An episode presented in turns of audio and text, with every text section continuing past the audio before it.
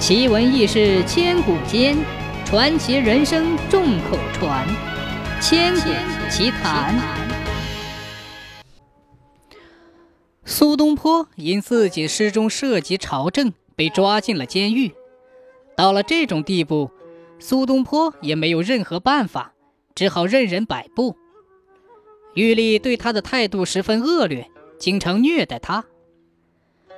七年后，苏东坡复调朝廷任职。有一天，苏东坡在路上碰到了当年虐待他的狱吏。狱吏想起当年虐待苏东坡的事，心里十分害怕。苏东坡是个心胸开阔的人，哪会和这种势利小人计较？他依然很客气地上前与他搭话。苏东坡为了叫狱卒接受教训，不再为非作歹。就对他讲了一个具有启发性的故事。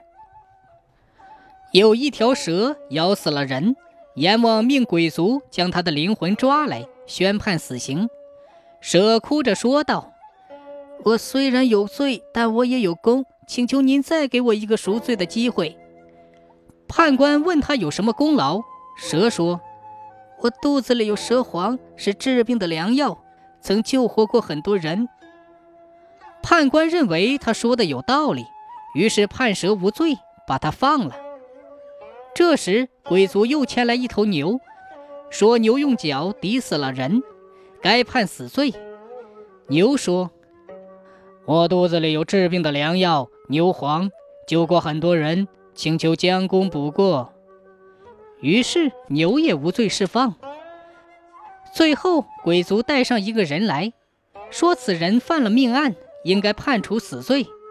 这个人吓得哆哆嗦嗦、颤颤巍巍地说：“大大人，我也有可以治病的黄，请求将功赎罪，不要杀我。”阎王怒道：“胡说！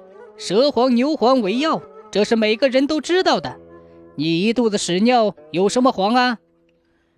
这个人赶忙解释说：“我肚内的黄是残黄啊。”阎王笑道：“说，哈哈，算你有点良知，今天有了惭愧和惶恐，也算不错。